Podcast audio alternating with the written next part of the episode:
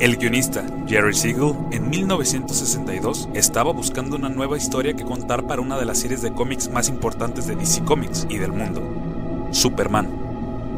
Creación del mismo Jerry Siegel junto con su amigo Joe Shuster. Cabe destacar que Jerry Siegel ya no tenía control creativo y respondía a las órdenes de su editor en jefe.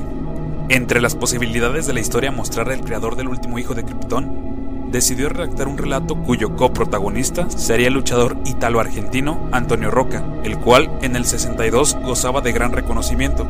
Pero, ¿cómo llegó Antonio Roca a luchar contra el hombre de acero y vencerlo? Obviamente desde el punto fantasioso de la historieta. ¿Y por qué eligieron al luchador Antonio Roca? Bueno, esta es la historia. Antes de la popularidad de la lucha libre o catch, como se le conoce en el Cono Sur, con Martín Cardagian y sus titanes en el ring, las noches de catch en el Luna Park datan desde los años 30 con encuentros de luchadores europeos. El nombre real de Antonio Roca era Antonio Pio Biasetón y había nacido en Treviso, en el norte de Italia, en 1921. Con apenas 16 años emigró a la Argentina, más precisamente a Rosario, a través de un amigo llamado Tranquilo Gasparini, nacido en su mismo pueblo. Además, en Rosario ya estaban radicando sus hermanos mayores.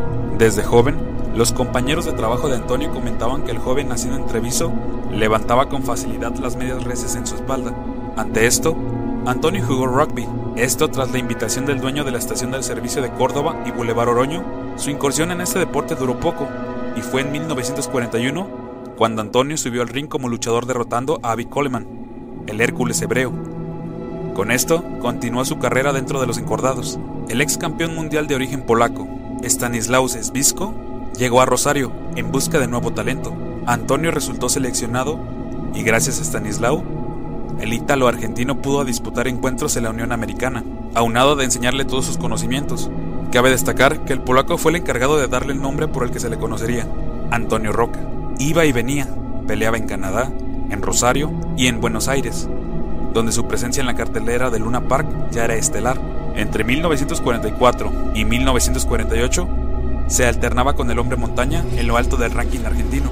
De hecho, Antonio Roca enfrentó al hombre montaña en Rosario en enero de 1943, en una tórrida noche de casi 42 grados de temperatura, en la que Roca ganó por descalificación. Ante esto, Antonio ya había tomado la decisión de seguir su carrera definitivamente en los Estados Unidos. Es decir, iba a dejar a Luna Park sin su máxima figura. Llegaba el fin de año, y como cierre de la temporada se iban a enfrentar Roca y el hombre montaña por la corona máxima. Era el trampolín definitivo para Antonio Roca, que le serviría para firmar su carrera en Nueva York. ¿Recuerdan la traición de Montreal? Bret Hart gave up on the sharpshooter. You saw Bret Hart go to town. He destroyed the set. He was spitting in the air. He was writing WCW, and you knew something big was going on. Wow, you talk about controversy. This crowd is living. Pues aquí pasó algo similar. En palabras del entonces presidente de la Federación Argentina de Boxeo, Luis Romo, contó lo siguiente. Roca tenía que pelear con Montaña y ya estaba pactado que Roca ganase y se quedara como campeón. Antonio le contó a alguien que luego de la pelea se iba a ir a Estados Unidos para continuar su carrera allí. Se enteró Piz, el dueño de Luna Park. Llamó a Montaña y le ordenó que pusiera de espaldas a Roca. Montaña intentó recordarle que estaba arreglado lo contrario, es decir, que Roca ganaría pero Piz repitió la orden de que Antonio Roca no fuera campeón. Se hizo la pelea y para sorpresa de Roca, Montaña lo puso de espaldas.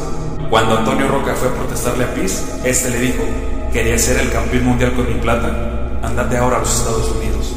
Roca se fue de todas maneras y se consagró como uno de los mejores luchadores de todos los tiempos. Apenas llegó, debutó en el Madison Square Garden en 1949 desde entonces peleó allí con regularidad y muy pronto se convirtió en el luchador de la pelea principal.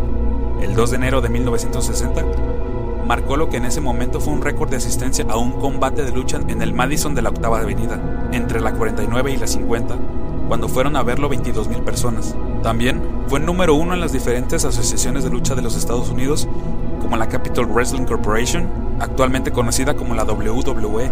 Su estilo pionero en el ámbito de la lucha aérea con sus acrobacias resultó ser su marca, ese algo que hacía sobresalir con Antonio Roca, teniendo apariciones en otros ámbitos como las historietas.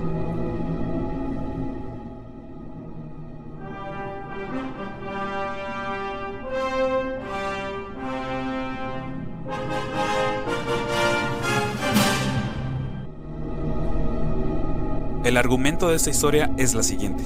La historia, bastante rebuscada, versa sobre una emboscada que Superman le tiende a un ladrón para recuperar un valioso botín oculto. Conocedor del fanatismo por la lucha libre del delincuente, Superman participa de una pelea de exhibición enfrentando a nuestro Antonio Roca. El argentino resulta más fuerte y logra vencer a Superman. Incluso lo arroja fuera del ring.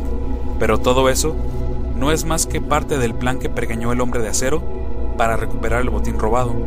Finalmente, Superman, con la colaboración de otros superhéroes y su perro Crypto, pero fundamentalmente gracias a la audacia de Antonio Roca, logra desbaratar los planes del ladrón y recuperar lo robado. Así que la derrota de Superman ante Antonio Roca fue planificada. Después de retirarse fue entrenador de luchadores y también comentarista de televisión. Murió joven a los 56 años como consecuencia de una infección. Desde 1995 está en el Salón de la Fama de la WWE.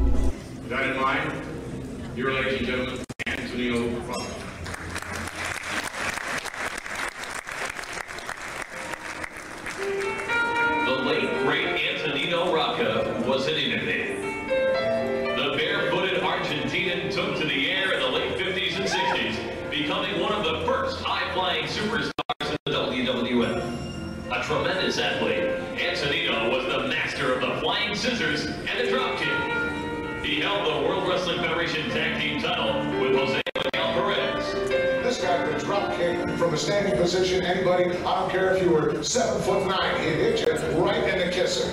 Antonino's fame reached unparalleled proportions. He was loved and admired throughout the wrestling world. When he passed away, it was front page news throughout the country. Antonino Rocca, innovator, commentator, and now a Recuerda comentar, suscribirte y compartir este y otros videos que tenemos aquí en el canal. Recuerda seguirnos en Spotify y Facebook como Leyendas Enmascaradas. También recuerda escuchar el programa de radio Alto Rendimiento y Abro los Deportes por el 107.9 de FM o por la página de Facebook Radio UDG Ocotlán, todos los jueves en punto de las 7 de la noche.